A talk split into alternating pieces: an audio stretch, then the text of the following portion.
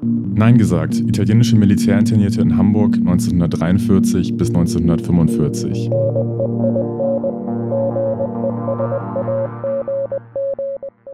Hallo und herzlich willkommen zur neuen Folge von Nein gesagt. Wir sind Lisa und Lucy. Ihr kennt uns schon aus den ersten Folgen. Und genau, nachdem wir euch in den letzten beiden Folgen verschiedene Lager im Hamburger Stadtgebiet vorgestellt haben, in denen italienische Militärangehörige untergebracht waren, geht es heute um das KZ Neuengamme, das etwas außerhalb der Stadt liegt. Ja, um das KZ Neuengamme ging es ja auch schon mal in der Folge um das Dessau-Ufer. Nochmal zur Wiederholung, also KZ Neuengamme, größtes Konzentrationslager Nordwestdeutschlands von 1938 bis 1945. Insgesamt waren im KZ Neuengamme etwa 100.000 Menschen inhaftiert und unter diesen 100.000 Menschen waren auch mindestens 1100 Männer und ähm, 100 Frauen aus Italien. Die Ankunft dieser italienischen Häftlinge dort ab September 1943 ist im Vergleich zu anderen Häftlingsgruppen relativ spät. Gleichzeitig ist es so, dass die Todesrate unter den italienischen Häftlingen im KZ Neuengamme besonders hoch war. Wir haben ja in den ersten Folgen bereits erzählt, dass italienische Militärinternierte normalerweise in Zwangsarbeiterlagern untergebracht waren, die äh, der Wehrmacht unterstellt waren. Im ganzen Deutschen Reich wurden jedoch mit der Zeit mehrere tausend IMI in Konzentrationslager auch überstellt und damit auch in die Kontrolle der SS. Und in diesen Konzentrationslagern waren die Lebensbedingungen eben dann nochmal weitaus schlechter. Genau. Und das komplexe Thema der ItalienerInnen im KZ Neuengamme stellen wir euch aber nicht alleine vor, sondern wir haben heute einen Gast dabei, Susanne Wald, die in der KZ-Gedenkstätte Neuengamme arbeitet und sich insbesondere mit der Geschichte der ItalienerInnen im KZ beschäftigt. Sie ist Vorstandsmitglied der Arbeitsgemeinschaft Neuengamme und sie engagiert sich, so wie wir auch, in der Projektgruppe Italienische Militärinternierte in Hamburg 1943 bis 1945. Ja, hallo Sus, schön, dass du da bist. Äh, vielleicht kannst du dich ähm, auch noch mal einmal kurz vorstellen und vielleicht auch den Zuhörerinnen einmal erzählen, wie du eigentlich auf dieses Thema italienische Militärinternierte und dann auch auf das Thema Italienerinnen im KZ gekommen bist. Ja, hallo, ich bin Susanne Wald und bin ja von euch auch schon gut vorgestellt worden. Ich arbeite seit 20 Jahren mittlerweile an der KZ-Gedenkstätte Neuengamme, sowohl als feste als auch als freie Mitarbeiterin und habe ab 2002 zur Erarbeitung der Hauptausstellung an der KZ-Gedenkstätte Neuengamme die dann 2005 eröffnet wurde, zum Themenbereich der ins Neuengamme deportierten Italienerinnen recherchiert. Beim allergrößten Teil der nach Neuengamme deportierten italienischen Häftlinge, insgesamt waren es 1200, handelte es sich um Angehörige der Resistenza und ihre Unterstützerinnen, jedoch auch um Menschen, die in Sippenhaft oder ganz willkürlich bei großen Razzien im Rahmen der sogenannten Bandenbekämpfung in Italien gefangen genommen wurden. Unter den wenigen italienischen jüdischen Häftlingen des KZ Neuengamme befand sich Sergio de Simone, eines der 20 Kinder, die zur Vertuschung der in Neuengamme begangenen medizinischen Experimente noch kurz vor Kriegsende in der Schule am Bullenhuser Damm, damals ein Außenlager des KZ Neuengamme, ermordet wurden. Zu Beginn meiner Recherchen lagen mir fünf Zeitzeugenberichte ausschließlich von männlichen italienischen Häftlingen des KZ Neuengamme vor, Zwei davon waren von den italienischen Soldaten Angelo Artufo und Rinaldo Rinaldi, die der Gedenkstätte Neuengamme Ende der 90er Jahre schon Interviews gegeben hatten. Rinaldo Rinaldi war von den Deutschen nach dem italienischen Waffenstillstand gefangen genommen worden, während Angelo Artufo schon vor dem Waffenstillstand vom italienischen Militär desertiert und festgenommen worden war. Beide gelangten mit dem ersten Transport am 24. September 1943 mit vielen italienischen anderen Häftlingen ins KZ Neuengamme. Genau, also du hast ja gerade schon ein bisschen erklärt, was so die Verfolgungshintergründe der italienischen Häftlinge im KZ Neuengamme waren. Und in der vorletzten Folge ging es auch schon ein bisschen bei uns um zum Beispiel die Unterschiede zwischen verschiedenen Lagertypen. Genau, aber ich würde trotzdem noch mal ein bisschen nachhaken wollen. Ähm, was waren denn so die Gründe, dass einerseits italienische Militärinternierte, aber dann auch andere ItalienerInnen ins KZ Neuengamme überstellt oder deportiert wurden? Zu den Einlieferungsgründen von Italienern und Italienerinnen ins KZ habe ich ja schon vorher etwas gesagt. Es waren, wie gesagt, viele Angehörige der Resistenza und ihre Unterstützerinnen zu dem Thema der IMI oder der italienischen Soldaten, die in Konzentrationslagern eingeliefert wurden, steht nach wie vor eine grundlegende Forschung aus.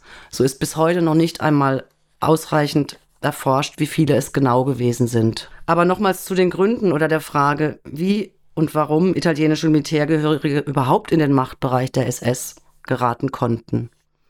Die Situation nach dem 8. September 1943 bei der Entwaffnung und Gefangennahme der italienischen Soldaten war chaotisch. Und auch die SS war bei der Entwaffnung beteiligt.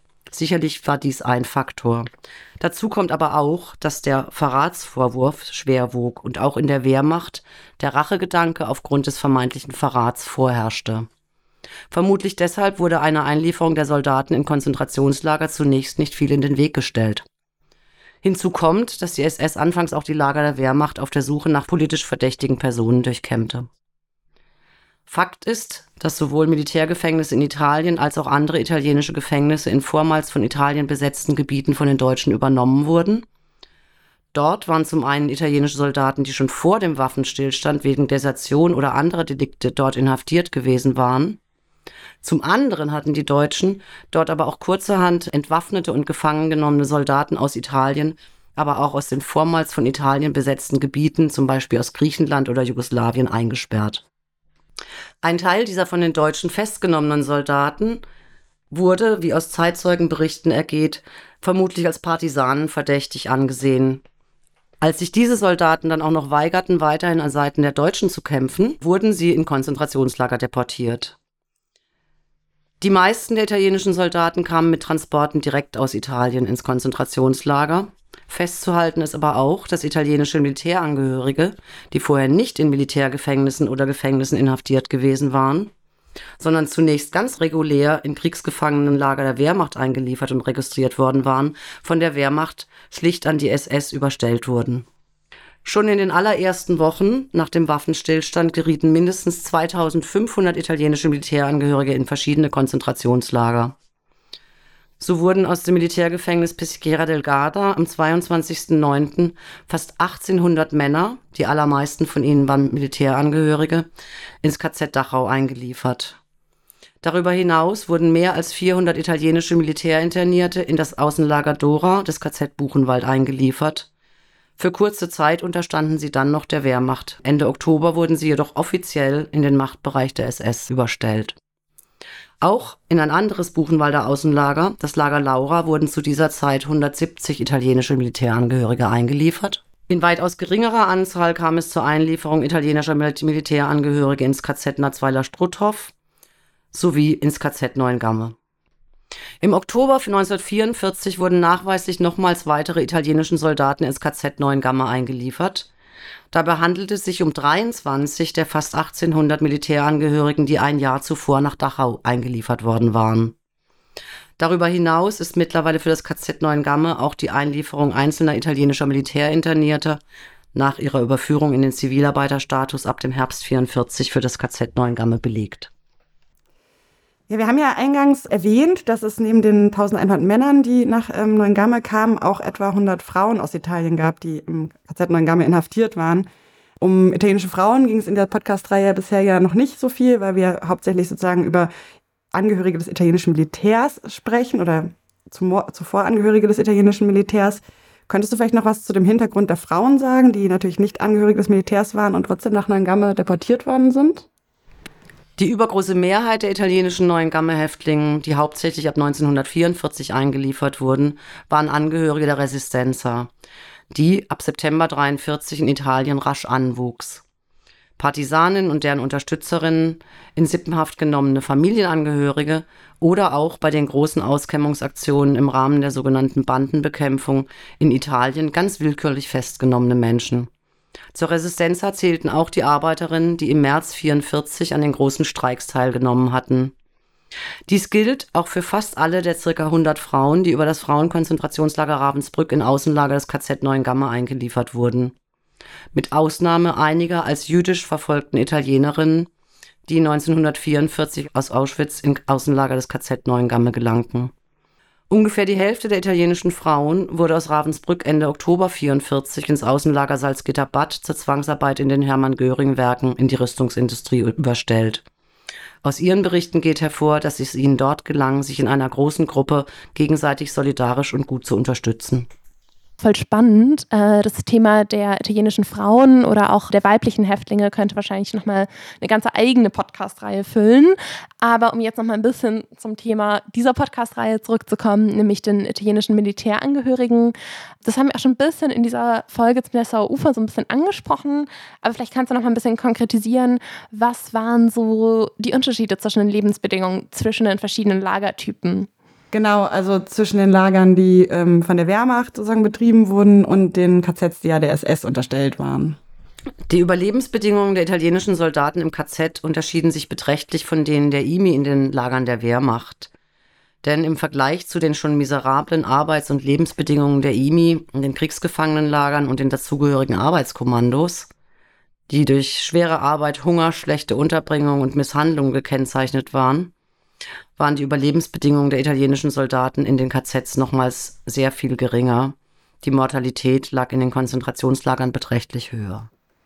Mhm, und ähm, hast du in deiner Forschung was darüber rausgefunden, ob es da einen Unterschied gab, je nachdem, ob die Italienerinnen im Stammlager oder in einem der Außenlager untergebracht waren? Also zunächst wäre da festzuhalten, dass die italienischen Häftlinge nach ihrer Ankunft im Stammlager schnell in den rasch anwachsenden Komplex der Außenlager des KZ Neuengamme überstellt wurden. Nur wenige verblieben länger im Stammlager. Von den mindestens 400 im KZ Neuengamme gestorbenen Italienern waren die meisten in einem der vielen Außenlagern gestorben. Es ist aber auch noch zu berücksichtigen, dass es vielfach zu Rücktransporten von arbeitsunfähigen Häftlingen aus den Außenlagern, Außenlagern ins Stammlager gekommen war. Das heißt, die Häftlinge waren oftmals aufgrund der mörderischen Überlebensbedingungen in Außenlagern erkrankt und starben dann im Hauptlager. Was die Frage zu den tödlichen oder tödlicheren Bedingungen Hauptlager oder Außenlager und so auch die Todesrate in den Außenlagern verzerren könnte. Und wenn es um das Thema Überlebensbedingungen von KZ-Häftlingen geht, dann geht es ja auch oft um das Thema Stellung in der Häftlingshierarchie. Und könntest du für uns und unsere HörerInnen einmal kurz umreißen, äh, wie man die für die ItalienerInnen beschreiben kann? Die Stellung der italienischen Häftlinge im KZ Neuengamme ist auf einer der unteren Ebenen der Häftlingshierarchie anzusiedeln. Hierbei spielen mehrere Faktoren eine Rolle.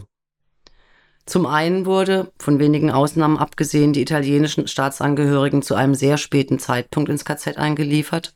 Das heißt, die Chance auf eine bessere Position, die einem höhere Überlebenschancen im Lager versprach, zum Beispiel als Kapo oder auch auf andere begehrte Funktionsposten in der von der SS eingerichteten sogenannten Häftlings-Selbstverwaltung eingesetzt zu werden, war nahezu aussichtslos. Dasselbe galt auch für eine Einteilung in etwas leichtere Arbeitskommandos. Verschärfend kommt dazu, dass die italienische Häftlingsgruppe insgesamt sehr klein war und viele schnell auf die Außenlager verteilt wurden. Dies verhinderte die Bildung von größeren Gruppen von Italienern, die sich gegenseitig im Lager hätten unterstützen können. Was ich hier berichte, gilt jedoch vor allem für die männlichen Häftlinge. Darüber hinaus kam jedoch erschwerend dazu, dass sie von den Häftlingen anderer Nationen sehr schlecht angesehen waren. Rinaldo Rinaldi berichtet sehr eindringlich, dass ihnen, den Italienern im Lagern Misstrauen und Feindseligkeit entgegenschlug. Sie wurden als Faschisten bezeichnet, da sie bis kurz zuvor noch an Seite Nazi-Deutschlands gekämpft hatten. Auf eine Solidarität oder Unterstützung durch ihre Mithäftlinge konnten sie deshalb und vor allem in der allerersten Phase nach ihrer Ankunft im Lager kaum hoffen. Die Reaktion der Häftlinge im Lager Neuengamme auf die Ankunft des ersten Transportes mit vielen Italienern schildert der ehemalige belgische Häftling Michael Auslos eindringlich. Zitat Als die ersten 500 Italiener 1943 ankamen, hat sich niemand darum gekümmert, weil man gehört hatte, dass sie aus den Gefängnissen Norditaliens kamen und unserer Ansicht nach gab es in Italien noch keine Widerstandskämpfer. Das Ergebnis war, dass sich niemand um sie kümmerte. Sie waren buchstäblich von den anderen im Stich gelassen worden. Übrigens sah ich sie ankommen. Sie kamen zu Fuß vom Bahnhof Kurslack, umgeben von bewaffneter SS und SS mit Hunden, und den ganzen Weg über schlugen sie auf sie ein. Zitat Ende. Mit diesem Transport, der jedoch nicht 500 Italiener, sondern insgesamt 330 Männer umfasste, davon circa 140 Italiener und 190 Jugoslawen, war auch der jugoslawische Widerstandskämpfer Milos Poljanczek ins KZ Neuengamme gelangt. Auch er bestätigt, dass die Haltung gegenüber diesem Transport im Lager sehr negativ war und fügt hinzu, Zitat, später wurde erst festgestellt, dass es nicht nur Italiener sind. Und selbst wenn langsam die Nachrichten über die erstarkende Resistenz in Italien bekannt wurden, berichten auch die erst im Laufe des Jahres 44 nach Neuengamme eingelieferten Männer und Frauen aus Italien mehrfach über das Misstrauen und die Beschimpfung als Faschisten durch ihre Mithäftlinge. Aber es gab ja eben auch nicht nur diesen Vorwurf der Mithäftlinge an die Italiener, quasi zu den Faschisten zu gehören, sondern umgekehrt gab es ja aus Perspektive der SS auch den Vorwurf, ähm, Verräter zu sein. Das haben wir auch schon in den anderen Folgen ab und zu thematisiert, dann nicht am Beispiel der SS, aber quasi aus ja, Sicht der TäterInnen. Und kannst du da noch mal ein bisschen mehr zu sagen, wie hat sich das denn auf die Behandlung der italienischen Häftlinge ausgewirkt? Als Verräter oder auch Badolianer bezeichnet, waren die italienischen Häftlinge von Beginn an schweren Misshandlungen der SS ausgesetzt. Mit der Zunahme der Einlieferung von Angehörigen der Resistenza gesellte sich dann auch noch die Beschimpfung und Behandlung als sogenannte Banditen hinzu. Hierzu möchte ich einfach ein sehr eindringliches Zitat der jüdischen Italienerin Elena Recanati, die im Außenlager SS-Reitschule in Braunschweig inhaftiert war, wiedergeben. Zitat Die Deutschen verfolgten mich, weil ich Jüdin war. Und sie hassten uns noch mehr, weil wir Italiener waren. In der Hand der Deutschen sagten sie, ah, Italiener Badoglio. Als ich dann von den Russen befreit wurde, ah, Italienerin Mussolini. Also, es ging immer schlecht aus. Ich wurde immer verfolgt, aus dem einen oder anderen Grund, weil ich Jüdin, Italienerin und Frau war. Ja, mit dieser Aufzählung aus dem Zitat, das du gerade vorgelesen hast, also die, was sie da gesagt hatte, also weil ich Italienerin war, weil ich Jüdin war, weil ich Frau war, wird ja ganz deutlich, dass sozusagen der Blick, den die SS auf die Häftlinge hatte und die Kategorien sozusagen, in die die SS die Häftlinge eingeordnet hat, sehr viel Einfluss darauf hatten, welche Bedingungen die Häftlinge sozusagen dann auch im Lager vorgefunden haben. Und eine ganz große Rolle dabei spielen ja auch diese sogenannten Winkel, die die KZ-Häftlinge tragen mussten. Also die Häftlinge in den Konzentrationslagern mussten so verschiedenfarbige Winkel tragen, die den Haftgrund angezeigt haben. Und mich würde noch mal interessieren, ob du was darüber weißt, unter welche Kategorien, also welche Winkel sagen die, die italienischen Häftlinge dann im KZ Neuengamme tragen mussten. Die große Mehrheit der italienischen Männer und Frauen waren mit dem roten Winkel als Schutzhäftlinge oder politische gekennzeichnet. Herausstechend und sehr auffallend ist jedoch die Kennzeichnung von 95 italienischen Männern als sogenannte Berufsverbrecher mit dem grünen Winkel sowie von 23 weiteren Männern mit der Abkürzung AZR Arbeitszwang reich mit dem schwarzen Winkel der sogenannten Asozialen.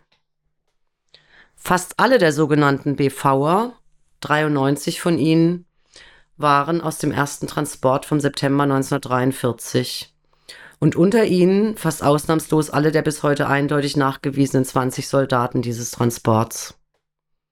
So auch die schon erwähnten Soldaten Angelo Artufo und Rinaldo Rinaldi.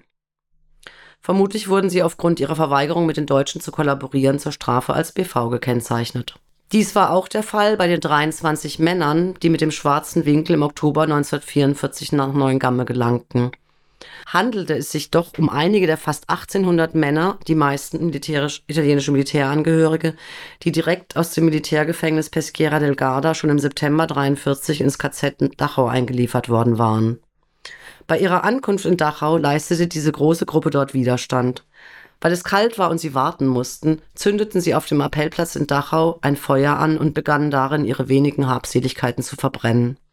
Aufgrund ihrer Widerstandshandlungen wurden viele von ihnen dann als sogenannte asoziale AZR-Häftlinge gekennzeichnet. Naja, an, dieser Beschreibung von diesen 23 Männern, äh, die du gerade gegeben hast, wird ja auch nochmal deutlich, dass ähm, diese Italienerinnen und Italiener auch gar nicht ähm, sozusagen an einen Ort verschleppt worden sind und dort dann die ganze Zeit interniert waren, sondern dass sie teilweise auch mehrere Lager durchlaufen mussten. Genau, und für viele ist ja auch ihre Verfolgungsgeschichte nicht im KZ Neuengamme geendet, sondern sie wurden von dort nochmal an andere Orte deportiert. Und kannst du uns das nochmal am Beispiel von einem Transport ein bisschen erklären oder ein bisschen deutlicher machen? Ja, und dann nehme ich jetzt den schon öfters erwähnten ersten Transport mit circa 330 Männern aus Triest, der am 24.09.1943 in Neuengamme anlangte. Hierin befanden sich, wie gesagt, circa 190 Jugoslawen und 140 Italiener von denen die meisten schon vor dem Waffenstillstand im Gefängnis der damaligen italienischen Stadt von Capodistria oder Koper eingesessen hatten. Während es sich bei den jugoslawischen Männern, wie gesagt, um Angehörige des jugoslawischen Widerstands handelte, das Gefängnis von Koper war eines der wichtigsten Durchgangsorte für politische Häftlinge, die im von Italien besetzten Gebiet Jugoslawiens verhaftet worden waren.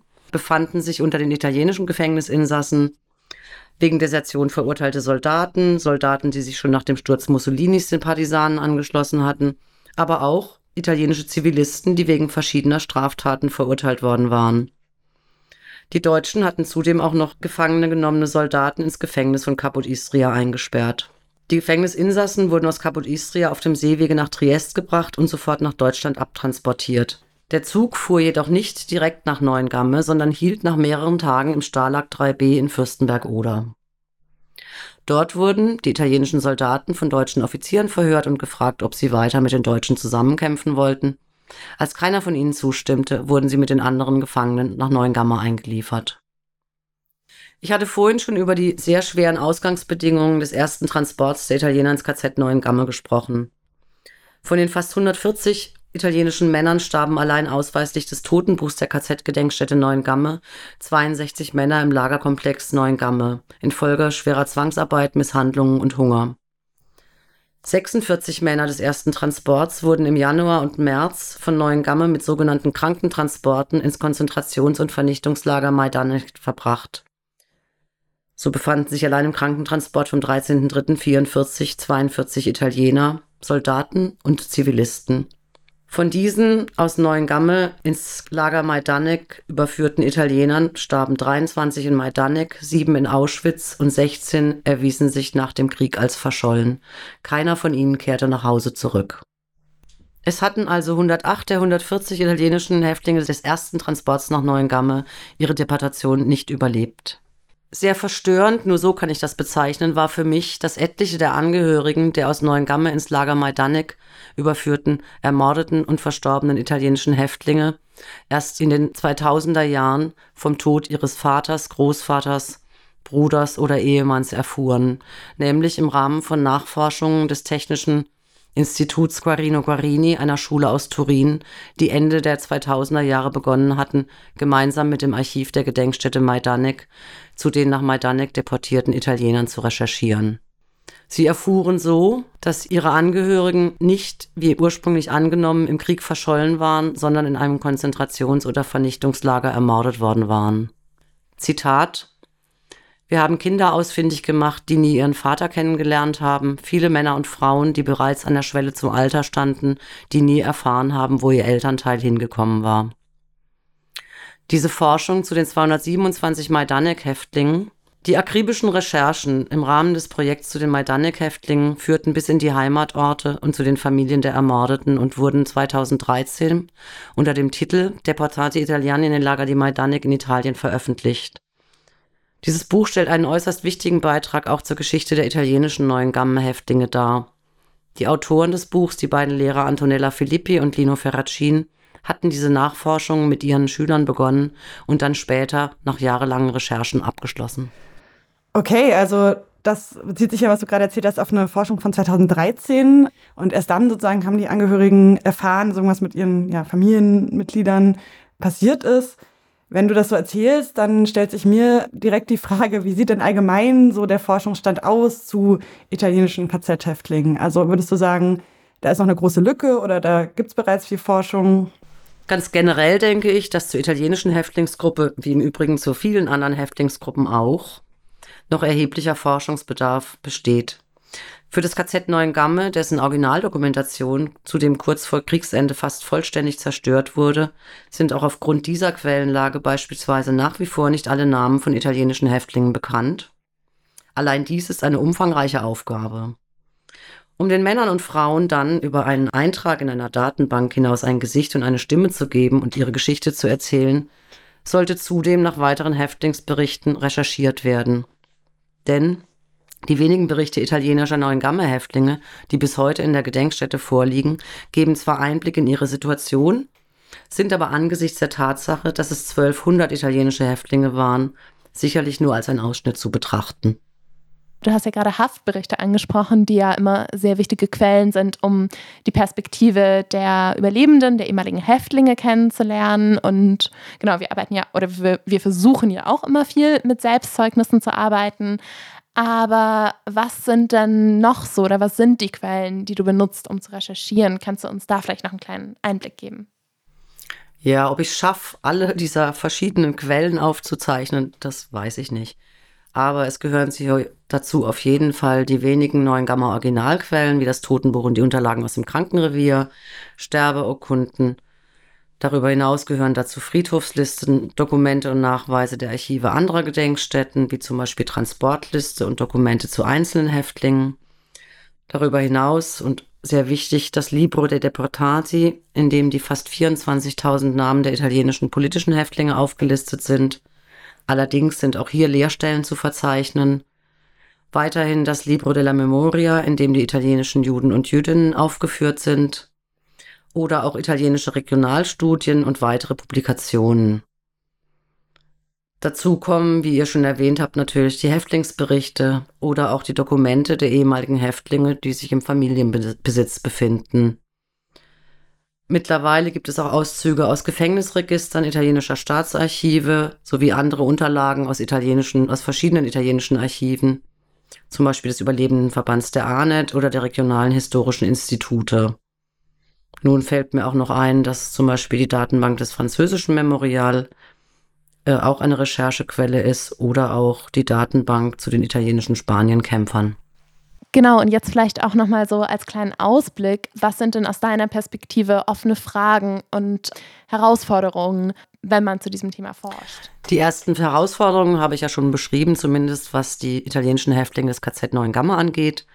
Aber um noch einmal zu dem IMI, dem Thema dieser Sendung, zurückzukehren, wäre es als erstes sehr wichtig zu recherchieren, wie viele italienische Soldaten insgesamt und auf welch unterschiedlichen Wegen ins KZ Neuengamme gelangt sind. Okay, das heißt, da fehlt sozusagen noch grundsätzliche Forschung, nicht darüber, wie viele italienische Häftlinge im KZ Neuengamme waren, aber was sozusagen ihre Lebensgeschichten waren, wie viele von ihnen Soldaten waren, die dann sozusagen ins KZ Neuengamme überstellt worden sind, vielleicht auch, was die Namen dieser Personen waren, Gleichzeitig hast du ja schon viel recherchiert und hast ja auch äh, einige Italiener und Italienerinnen heute auch schon benannt. Und ähm, wir hatten uns jetzt nochmal überlegt, dass wir das uns freuen würde, wenn du vielleicht nochmal so ein, zwei Biografien vorstellen könntest, die dir vielleicht ähm, besonders wichtig sind oder von denen du denkst, dass du sie gern hier in dieser Sendung einmal erzählen würdest. Die Auswahl von wenigen Biografien ist mir sehr schwer gefallen.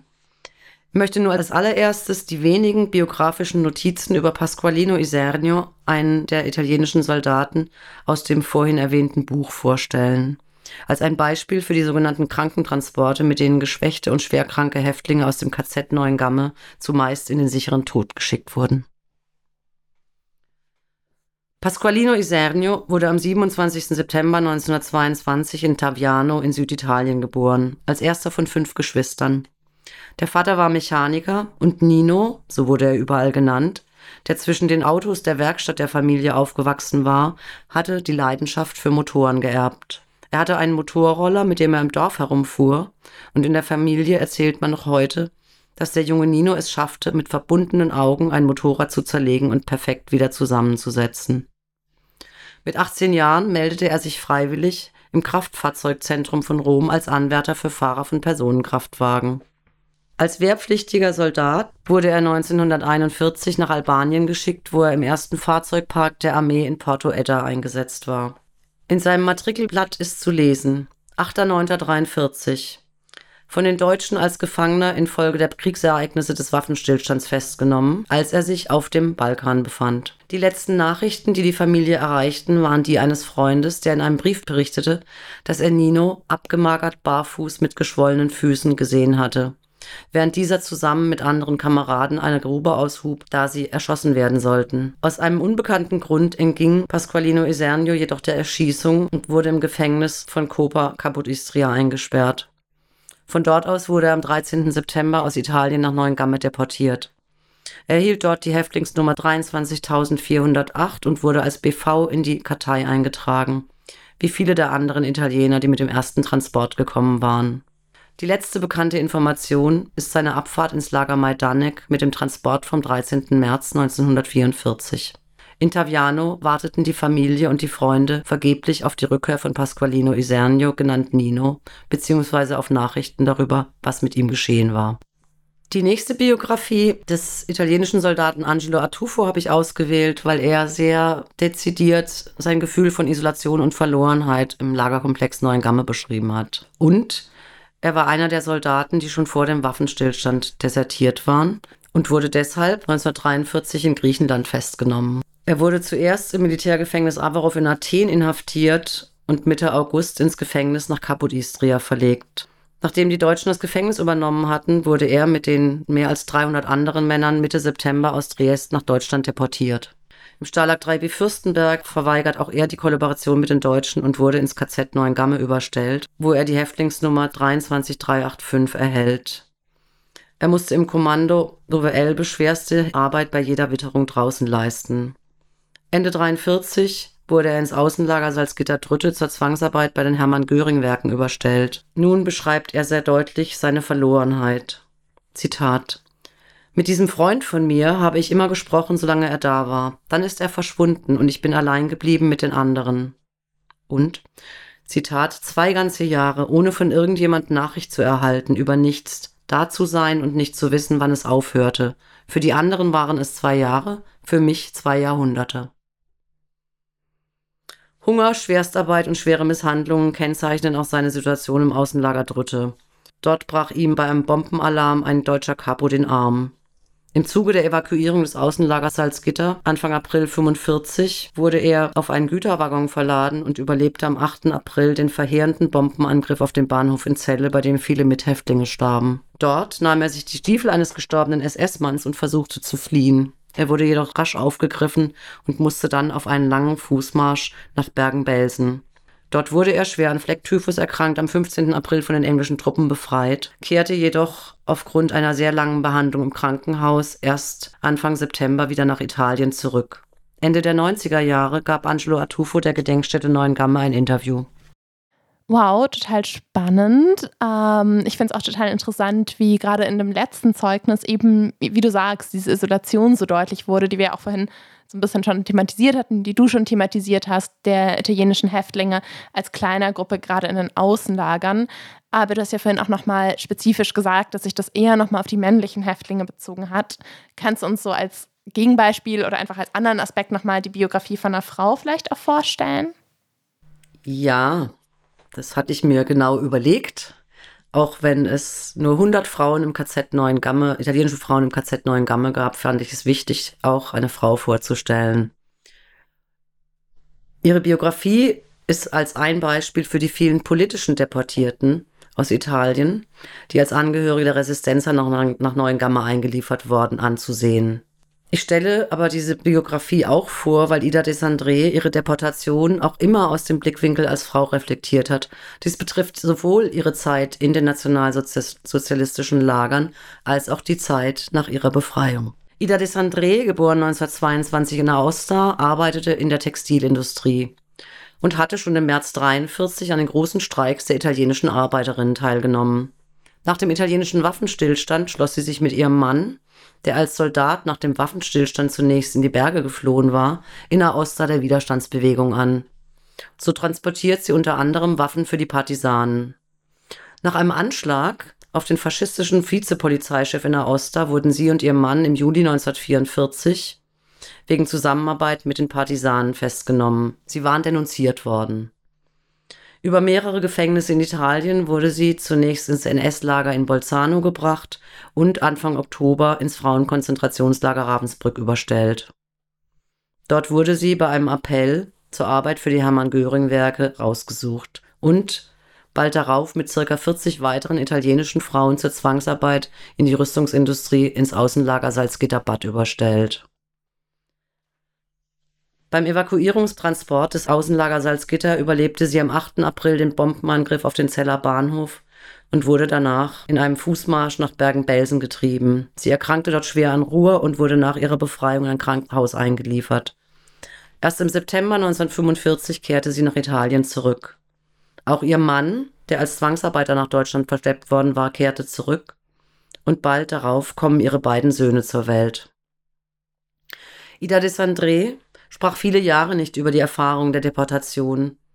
Der Argwohn und der Unglaube der Menschen, denen sie begegnete und denen sie ihre Geschichte erzählen wollte, brachten sie zum Schweigen. Erst als ihre Söhne erwachsen waren, erzählte sie ihnen und dann auch anderen Menschen, die sie auch zum Reden und zum öffentlichen Reden ermutigten. Sie trat in die kommunistische Partei ein, in den Verband der politischen Deportierten, der ANET, sowie auch dem Verband der italienischen Partisanen, der AMPI. Sie veröffentlichte mehrere Bücher, auch Gedichtbände, und als Zeitzeugin ging sie in den darauffolgenden Jahrzehnten bis ins hohe Alter auch an viele Schulen. In ihren Berichten und Interviews 2003 gab sie auch Mitarbeiterinnen der KZ-Gedenkstätte ein langes Interview, in dem sie sehr detailliert über die Gruppe der Italienerinnen im Außenlager Salzgitter-Bad berichtet, hob sie zum einen auf die frauenspezifischen Aspekte der Deportation, zum anderen aber auch auf die Enttäuschung, die sie in der Nachkriegszeit als Deportierte, vor allem aber als deportierte Frau, in der italienischen Nachkriegsgesellschaft erfahren hatte. Zitat Rückkehr 1945 im September. Alle hatten Mühe, unseren Worten zu glauben. Sie schauten uns nur mit Argwohn an oder sie hörten uns nicht zu. So hatte ich keinen Mut mehr zu reden und dieses Schweigen hat sehr viele Jahre auf mir gelastet. Jene Blicke auf uns ehemalige deportierte Frauen, jene entsetzlichen Blicke, in denen du klar die Verurteilung liest. Wenn du überlebt hast, ist es klar, dass du mit den Deutschen ins Bett gegangen bist und dass du mit ihnen kollaboriert hast. Diese Blicke haben mir den Mund für viele Jahre verschlossen. Ja, Sus, vielen Dank, dass du diese drei Biografien ausgewählt hast. Ähm, hast ja vorhin auch gesagt, die Auswahl ist erstmal gar nicht so leicht, wenn man sich viel mit einem Thema beschäftigt. Welche Biografien stellt man jetzt vor? Die drei Biografien haben mir auf jeden Fall auch nochmal gezeigt, einerseits, was so eine unterschiedliche Quellenlage es gibt, um auch eben diese Geschichten erzählen zu können und andererseits ja auch nochmal so ganz verschiedene Aspekte sozusagen beleuchtet und jetzt ja auch nochmal aufgegriffen haben, was du auch vorher schon ja, erläutert hast. Genau, und dass Biografien eigentlich einen guten Ausgangspunkt bieten, um sich diesem komplexen Thema Italiener im KZ oder auch insgesamt italienische Militärinternierte, diese ganze Bandbreite von Situationen der Internierung und Deportation, dass Biografien das gut abbilden oder eben geeignet sind, um sich so einem Thema zu nähern.